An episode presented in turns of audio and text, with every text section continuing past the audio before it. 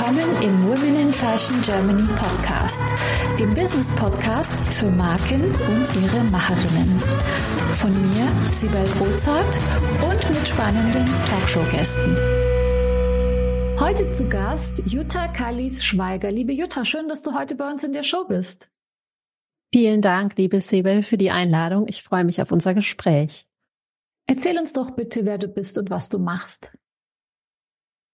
Ja, was mache ich? Das ist eine ganz schön lange Geschichte, ehrlich gesagt. Ich habe nämlich, ich komme aus der Mode, ich passe hier ganz gut rein in deinen Podcast und ähm, habe aber ähm, ja eine etwas längere Reise hinter mir und arbeite heute nicht mehr ganz in der Mode, nicht mehr ganz in der Textilindustrie, aber ab und zu dann doch immer noch mal. Ähm, ja, was gibt es zu mir zu erzählen? Ich bin 48 Jahre alt. Ich habe zwei plus zwei Kinder, also zwei eigene und zwei gepatchworkte. Ähm, ich komme ursprünglich aus Hamburg. Dort habe ich auch Modedesign studiert an der AMD äh, in Hamburg. Und dann habe ich ähm, als freie Modedesignerin gearbeitet für unterschiedliche Brands und habe mich dann irgendwann auch selbstständig gemacht, habe als freie Designerin gearbeitet, mit einer Partnerin zusammen ein Modelabel gegründet. Wir haben Seidenblusen gemacht. Vielleicht erinnert sich irgendjemand in der Hörerschaft Seven Chic Avenue.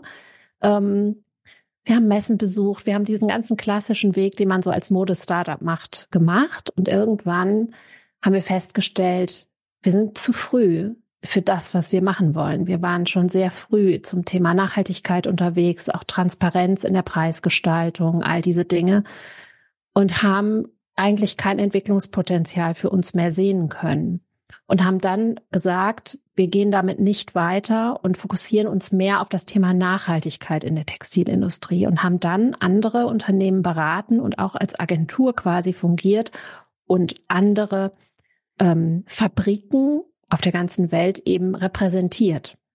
Und das habe ich dann gleichzeitig noch für eine zweite Agentur begonnen. Und das war eigentlich so mein Start in die große weite Welt, um auch wirklich Produktionsstätten in jedem Bereich der Textilindustrie zu besuchen, kennenzulernen und dort vor Ort zu arbeiten. Und ich hatte das Glück, dass ich da eben arbeiten durfte mit den Teams in den Fabriken, die dafür zuständig sind, eben neue Innovationen für den deutschsprachigen Markt zu entwickeln. Und das hat mich total begeistert, diese Arbeit zu machen, weil natürlich mein Designerherz hochgeschlagen hat und auf der anderen Seite ähm, ich eben immer wieder mit neuen Menschen in einer neuen Umgebung arbeiten durfte. Also hochkreative Arbeit. Und da ist mir aber was aufgefallen, was da tatsächlich dann mein Leben verändert hat. Das war mir zu der Zeit noch gar nicht so richtig bewusst. Und zwar habe ich festgestellt, dass alle Menschen, die, die mir da so begegnen, aus sich heraus eben unglaublich gern gute Arbeit leisten wollen. Und dass es ganz oft eben von oben ja unterdrückt wird, kann man fast sagen. Also, dass da irgendwas nicht stimmt in der Umgangsweise miteinander, in dieser kreativen Zusammenarbeit. Und ja, dass eben die Leute nicht so richtig ähm, in ihr volles Potenzial kommen.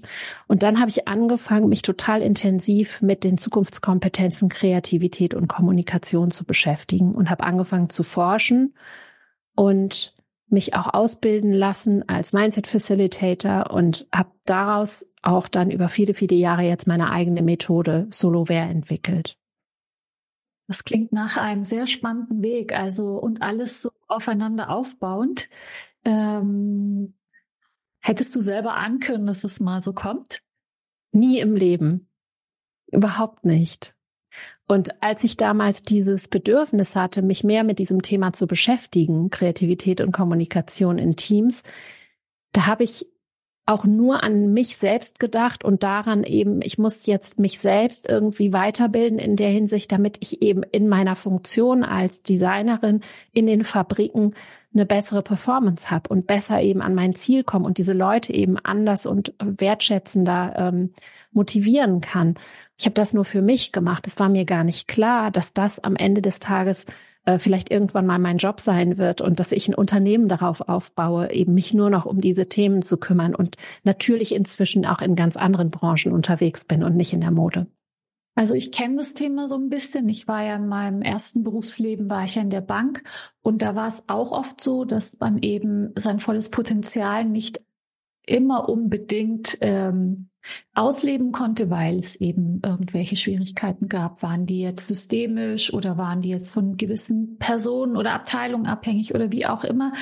Ähm, ich wäre gar nicht auf die Idee gekommen, dass so, äh, wie soll ich sagen, dass es da etwas gibt, äh, auch eine Ausbildung gibt, die dem Unternehmen da ähm, Potenziale aufzeigt. Wie bist denn du überhaupt drauf gekommen, dass es da schon etwas gibt? Und warst du da nicht auch vielleicht wieder früh dran, äh, womit man eben diese Kreativität und Kommunikation im Unternehmen fördern kann? Also, dass es da wirklich auch Ausbildungsgänge gibt und Informationen drüber. Das ist to eine total gute Frage und auch ein wichtiger Punkt, denn tatsächlich gab es das gar nicht und besonders nicht im deutschsprachigen Raum. Ich habe nichts gefunden. Ich habe angefangen zu recherchieren und habe gedacht, Mensch, es muss doch was geben zu Kreativität und Kreativitätsförderung und so. Und natürlich gibt es diese typischen Methoden, sowas wie Design Thinking und so Problemlösungsprozessmethoden eben. Das gibt es schon, aber dieses wirklich ins eigene Potenzial kommen, sich bewusst werden über die eigene Kreativität und eben ähm, wieder auch Verletzlichkeit zulassen, was ja Quelle für Kreativität ist und all diese ähm, ja Dinge, die eben auch sehr viel Mut brauchen, ähm, sich dem zu stellen, den eigenen Herausforderungen zu stellen. Da gab es irgendwie gar nichts so richtiges. Und was ich eben festgestellt habe, war auch, es gibt gar keine Lobby für das Thema Kreativität ähm, mir ist es tatsächlich oft begegnet, dass ich dann in meiner, ich habe ganz naiv einfach gefragt, wie bist du kreativ? Wen auch immer ich getroffen habe, um das herauszufinden, was kommen da für Antworten? Und bei den meisten Männern, muss ich leider sagen, ist eben die Antwort gekommen, ich bin gar nicht kreativ. Kreativ ist meine Frau, die spielt schön Klavier. Kreativ ist meine Tochter, die malt schöne Bilder oder die spielt oder die singt im Chor oder also irgendwas mit musischen, künstlerischen äh, Fähigkeiten wurde immer gleich als sehr weiblich und als wie so eine Art Luxus-Hobby angesehen, aber hat, das war nie eine handfeste Zukunftsqualität oder Fähigkeit. Und das hat mich schon ganz schön erschrocken gemacht, denn das kannte ich aus meinen ähm, Recherchen, die ich hauptsächlich dann auch im englischsprachigen gemacht habe, kannte ich die anders. Also ich habe dann festgestellt, in den USA ist es völlig anders. Da hat Kreativität eine andere Lobby und einen anderen Stellenwert. Und ähm, oder in Indien zum Beispiel auch. Das, ähm, andere Kulturen gehen anders mit Kreativität um. Und da habe ich das erste Mal festgestellt, okay, ich muss, glaube ich, ganz von Anfang anfangen. Und das habe ich auch gemacht.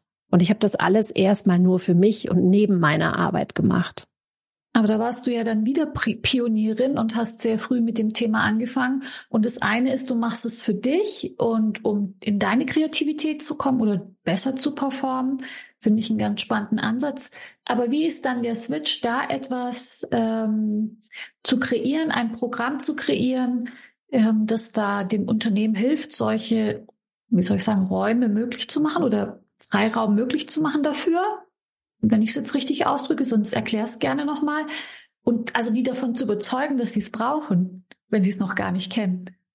Mm. Also ich fange mal mit der ersten Frage an. Es ist ja, du hast recht, ich habe das erstmal für mich selbst gesucht und wollte mir selbst die Frage beantworten. Aber der Grund, warum ich das wollte, war ja, dass ich eben die, all diese Menschen, mit denen ich gearbeitet habe in den Fabriken, dass ich die motivieren wollte. Das heißt, mein Hintergrund war ja, ich möchte eine, ein Creative Leadership für mich etablieren. So, das war eigentlich die Suche, die ich hatte. Und die zweite Frage, die ich dir gleich beantworten kann, ist, der Switch kam für mich in dem Augenblick, als ich an der Buffalo State University in New York einen Kurs besucht habe zum Thema Everyday Creativity und habe dort einen Professor Dr. Puccio kennengelernt, der Unternehmer ist gleichzeitig und eine Methode ähm, erfunden hat, die wissenschaftlich basiert ist und die heißt Foresight und die basiert eben auf dem kreativen Denkprozess. Und das Ganze wurde dann schon pragmatischer. Also ich war dann weg von diesem musisch künstlerischen Kreativen, was irgendwie in Deutschland so ja hier so rumwabert in der Luft und nicht so richtig greifbar ist und deswegen auch nichts wert und kam von da eben zu diesem kreativen Denkprozess. Der gleichzeitig auch ein Innovationsprozess ist. Und das ist was Unternehmen möchten. Und so habe ich dann diese Brücke bauen können und habe gesagt, okay, mit diesem Assessment, ich habe mich dort ausbilden lassen und arbeite seither mit denen, also ich bin die einzige im deutschsprachigen Raum, die mit Foresight arbeitet und auch ausbildet dazu, ähm, die eben kreative Problemlösungsprozesse sichtbar macht und damit eben kognitive Diversität in Teams ermöglicht. Das wiederum löst ganz viele Probleme. Zum Beispiel, warum reden wir immer aneinander vorbei? Weil wir unterschiedliche Herangehensweisen haben. Oder ähm, wie können wir eben Wertschätzung und Motivation verbessern im Team? Und all diese Dinge kann man auflösen, wenn man sich den kreativen Denkprozess einzelner Personen, aber eben halt auch die eines Teams anschaut. Wer sind denn dann so deine, äh, von der Größenordnung her, sage ich jetzt mal, da, äh, die Firmen, die deine Dienste in Anspruch nehmen? Sind wir da B2B? In welcher Größenordnung sind wir da? Mitarbeiterzahlenmäßig? Budgetmäßig? Das ist, das ist tatsächlich von bis. Das kann an, das kann anfangen mit ähm, einer Gründerin, die sagt, ich brauche viele Freelancer, mit denen ich zusammenarbeite. Und ich muss aber sehen, dass diese Freelancer eben nicht nur in den Fähigkeiten mich ergänzen, sondern auch in der Herangehensweise, damit ich sicherstellen kann, dass der gesamte kreative Denkprozess und Innovationsprozess eben gut gemacht wird. Und ich habe weder Zeit noch Geld zu verschenken und deswegen gönne ich mir das und lass mir da selber mal ein Profil erstellen und irgendwie ein Profil kostet 120 Euro, das kann man sich leisten. Und wenn man dann eben das im Team macht, dann, ich nehme nie mehr als 16 Personen in ein Team, die debrief. Das sind sonst zu viele, um wirklich in die Tiefe zu gehen. Aber es ist natürlich möglich, auch in größeren Unternehmen unterschiedliche Teams und Gruppen zu bilden und da in diese Debrief-Prozess zu gehen. Und von der Größenordnung oder auch um dir mal ein paar Branchen zu nennen, also ich habe einen ähm, äh, Lieblingskunden, mit denen arbeite ich jetzt schon seit sehr langer Zeit und bin auch sehr tief schon äh, mit denen gegangen. Das ist eine große Schüleraustauschorganisation, die international arbeitet. Und die haben natürlich Hauptamtliche, die haben aber auch ganz, ganz viele Ehrenamtliche. Und das ist natürlich dann schon etwas, was auch sehr groß wird. Auf der anderen Seite ähm, habe ich jetzt ähm, im Ende letzten Jahres habe ich mit einem Museum hier zusammengearbeitet. Ich war letztes Jahr in einer Universität und habe dort mit einem Graduiertenzentrum gearbeitet. Gleichermaßen habe ich mit Architekturbüros gearbeitet. Also du siehst schon, es geht von bis ähm, in jede Richtung. Und du hast was von Profil genannt vorhin und äh, Profil und ganz vor unserem Gespräch haben wir vom Profiling gesprochen. Ist das das gleiche? Und wenn ja, was äh, sind denn so die Inhalte oder was erwartet man denn von dem Ergebnis von diesem Profil? Also was kommt da heraus? Genau, also ein Profiling kann man tatsächlich bei mir wirklich als Coaching buchen. Das ist ähm, ein Vier-Session-Coaching, a 90 Minuten. Und in einem Creative Profile wird dir eben ähm, herausgearbeitet mit mir zusammen in einer Co-Kreation tatsächlich, was dich als kreativen Menschen ausmacht. Du musst dir das so vorstellen, als wärst du wie eine Zwiebel und du hättest über all die Jahre so viel gelernt und alles, was du lernst, ist eine dieser Hautschichten, die da oben drüber kam. Ja, die ganzen Regeln, die ganzen Normen, das Ganze, dies macht man so und das macht man so. Das alles, das wollen wir mal wieder auspacken, um da wirklich ranzukommen, so an deinen kreativen Kern. Und das Denkprofil, was ich dir vorhin erklärt habe, das ist nur ein Prozess, der dort geklärt wird. Es gibt noch ganz, ganz viele andere Schritte, die da gemacht werden. Es ist zum Beispiel, es geht darum, was, was ist wirklich dein individuelles kreatives Produkt? Das ist sehr, sehr unterschiedlich und tatsächlich jeder Mensch hat das. Mhm. Ähm, was ist dein individuelles, ähm, was ist deine individuelle Arbeitsatmosphäre, die deine Kreativ Kreativität wirklich zu Höchstleistungen bringt? Auch das ist eben bei jedem Menschen ganz anders und Manchmal reichen, reicht es da ein paar Dinge zu ändern um ähm, wirklich große Schritte zu tun für sich persönlich. Finde ich sehr interessant, weil ähm, wenn man mich jetzt so als Solopreneur, langjähriger Solopreneur, ich bin zwar immer mal wieder im Team und dann auch, vorher war ich ein Unternehmen und so weiter, aber oftmals arbeite ich so alleine. Und wenn man mich jetzt fragt nach meinen kreativen Kompetenzen oder Kompetenzen, was ist denn so deine Hauptkernkompetenz und so, tut, fällt mir das immer total schwer, das zu benennen, weil ich habe ja keinen Vergleich also ich habe ja keine Kollegen, mit denen ich mich vergleichen kann und sagen kann, ja, im Vergleich zu denen bin ich da besonders stark und so weiter. Ich weiß zwar, was ich gut kann, aber ähm, verstehst du, was ich meine? Ich glaube, für so Solopreneure ist es auch mal gar nicht so schlecht, ähm, da wirklich auch mal äh, mit dir ins Gespräch zu kommen, einfach um mal zu sehen, was sind denn eigentlich wirklich meine so Core-Kompetenzen in, in, im Zusammenhang mit Kreativität und Arbeitsweise und so weiter. Und wo kann ich noch besser werden, wie du sagst, wenn man das dann definieren kann. Genau, also es ist auf jeden Fall, wenn du jetzt ähm, schon die Selbstständigen ansprichst oder die Solopreneure, ist es natürlich, das ist dein USP, ja. Du bist deine Kreativität. Alles, was du tust, wenn du morgens aufstehst, wenn du ähm, deinen dein Arbeitsraum gestaltest, wenn du deinen ganzen Tag kreierst, ähm, alles, was du tust, deine Gewohnheiten, ähm, deine, deine Motivation, alles ist Teil deiner Kreativität. Und du kannst an jeder kleinen Stellschraube ganz viel tun. Und zu deiner Kreativität gehört eben auf der einen Seite das Kognitive, das ist eben das kreative Denken, das ist der Prozess, den du jeden Tag völlig unbewusst ungefähr 20.000 Mal durchläufst, den du dir bewusst machen kannst durch diese Arbeit, die ich mache, um das mal eben zu steuern und nicht mehr so völlig ähm, ja da äh, intuitiv irgendwie reinzustolpern und zu denken, ja, ist schon schön, dass es gut läuft, aber dir es nicht erklären zu können. Ja, also du du nimmst ein bisschen die Zügel wieder in die Hand. Und auf der anderen Seite ist es natürlich auch wirklich ein klarer USP, den du rausarbeitest, weil du das dann in Worte fassen kannst. Also am Ende dieses Creative Profiling Prozesses gibt es immer einen Text, der da steht und den ich auch sehr gerne tatsächlich in der Ich-Form schreibe. Ist natürlich auch da wieder eine Co-Kreation, um da die Worte zu finden, damit die Menschen eben diesen Text für sich auch mitnehmen können und sagen können, ich bin Sibyl und ich bin so und so kreativ. Und das ist mein kreativer Prozess. Und so und so gehe ich die Dinge an. Und das wiederum erleichtert dir auch dann auf ähm, vielleicht andere Freelancer zuzugehen, mit denen du kooperieren möchtest. Hm, sehr schön. Hast du da vielleicht so ein Beispiel, wo du sagen kannst, ähm, hier kam jemand so und so rein und ist so und so rausgegangen?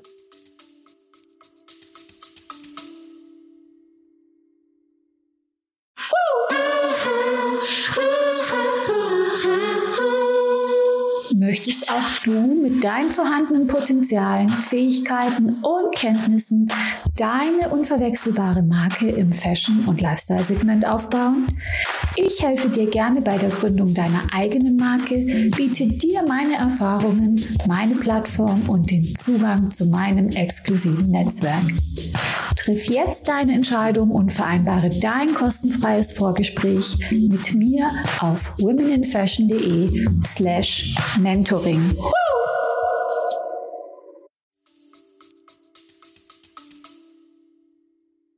Ja, tatsächlich. Ich habe eine Kundin, ähm, die Mitte letzten Jahres zu mir gekommen ist und gesagt hat, ich weiß gar nicht mehr weiter. Ich habe das Gefühl, ich drehe mich im Kreis.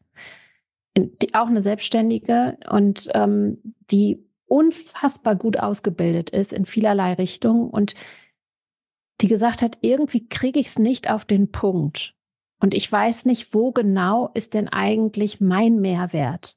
Ich habe so viele Ausbildungen gemacht, aber irgendwie steht so jedes für sich. Und ich was mir schwerfällt, ist eben das zusammenzubringen und tatsächlich diese eine Lücke zu schließen, die mir fehlt, um aus diesen vielen Puzzleteilen eben ein Ganzes zu machen.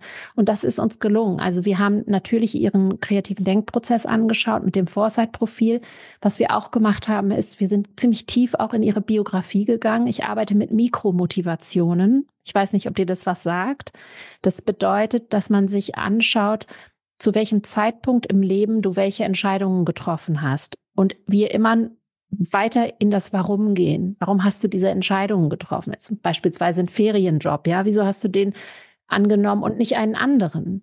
Ja, du wolltest Geld verdienen und du kanntest da vielleicht jemanden, aber vielleicht gab es auch noch zwei oder drei andere Möglichkeiten und du hast dich aber intuitiv für etwas entschieden.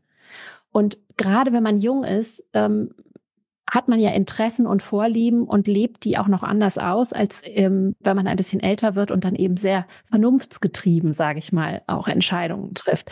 Und diese frühen Entscheidungen, die äh, bringen uns sehr viel weiter, um festzustellen, was unsere Mikromotivationen sind. Und die wiederum kommen dann da auch mit rein. Das habe ich mit ihr gemacht.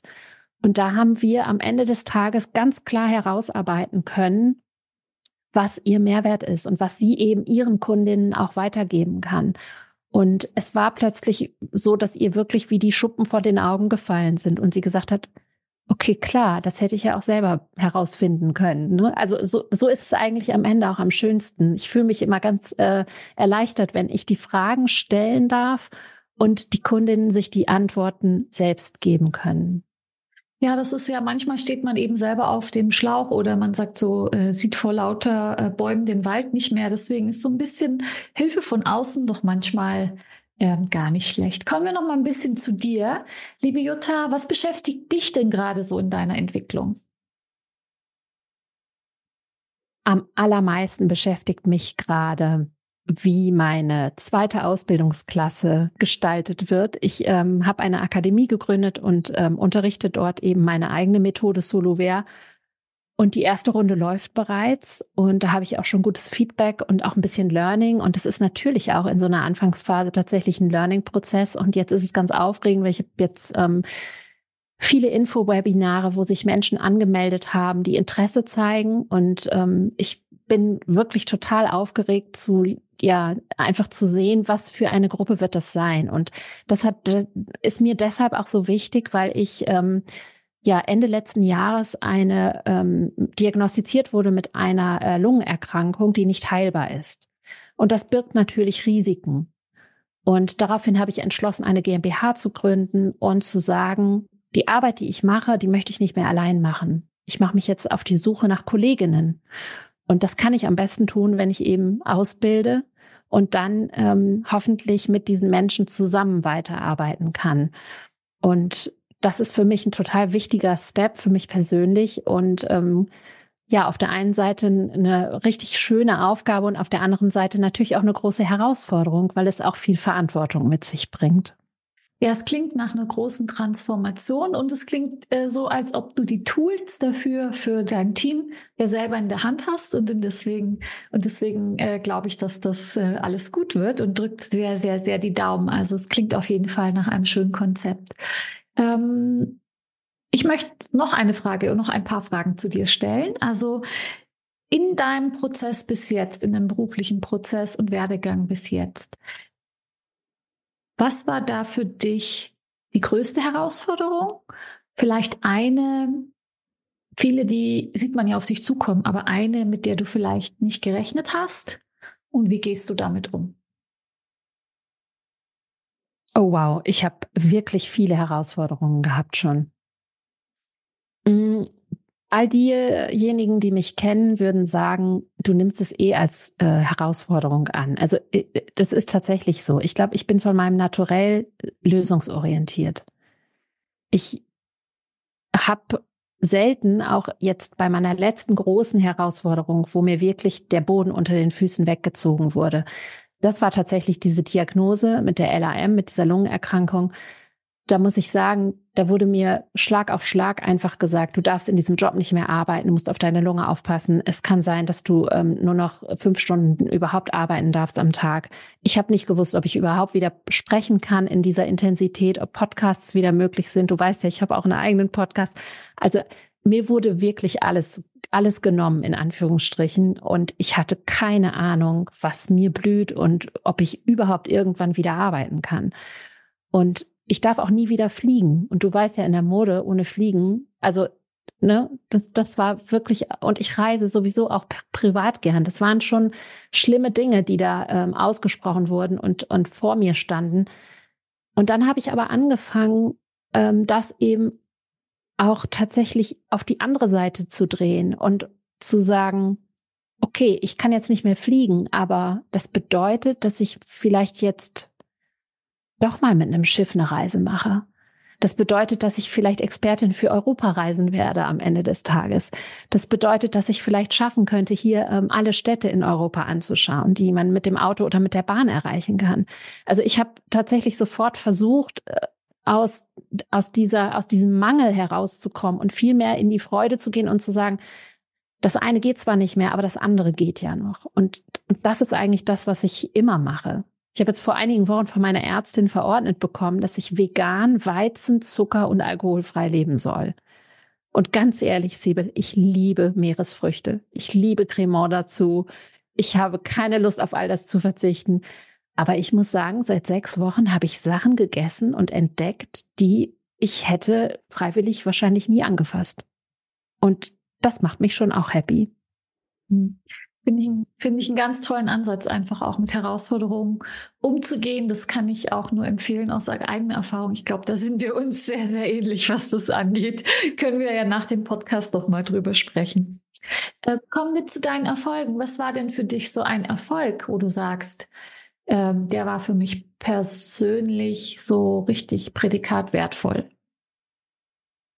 Ähm, das schönste Erlebnis in jüngster Vergangenheit war vergangenen Freitag, als meine ersten ähm, Auszubildenden in der Akademie ihr erstes Modul abgeschlossen und äh, erfolgreich bestanden haben. Und ich wirklich äh, aufgestanden bin danach und zu meinem Mann gesagt habe, ich bin nicht mehr allein. Und das, ja, das war, es bedeutet mir echt richtig viel schön, schöner Erfolg. Also an den Moment wirst du dich bestimmt noch lange erinnern, auf jeden Fall. Mit Sicherheit. Wir kommen schon zur allerletzten Frage, liebe Jutta, und die lautet, ähm, welchen Tipp kannst du unseren Hörerinnen und Hörern mit auf den Weg geben, die jetzt dabei sind, eine eigene Marke aufzubauen oder in die Gründung zu gehen oder eben im Kreativbereich tätig zu sein? Mm. Mein erster Tipp ist, fragt euch ähm, in jedem Schritt, den ihr entscheiden müsst, ob ihr die Herausforderung klargestellt habt, ob ihr wertfrei Ideen generiert habt, ob ihr dann diese Ideen zu Lösungen entwickelt habt, bevor ihr in die Umsetzung geht. Also macht diese vier Schritte. Es macht total viel Sinn. Guckt auf meiner Website, da sind die Schritte beschrieben. Das ist wirklich, wirklich wichtig, um Zeit und Geld zu sparen und ähm, einen guten Prozess zu haben. Und das kann man sehr leicht einfach ähm, ja mitnehmen.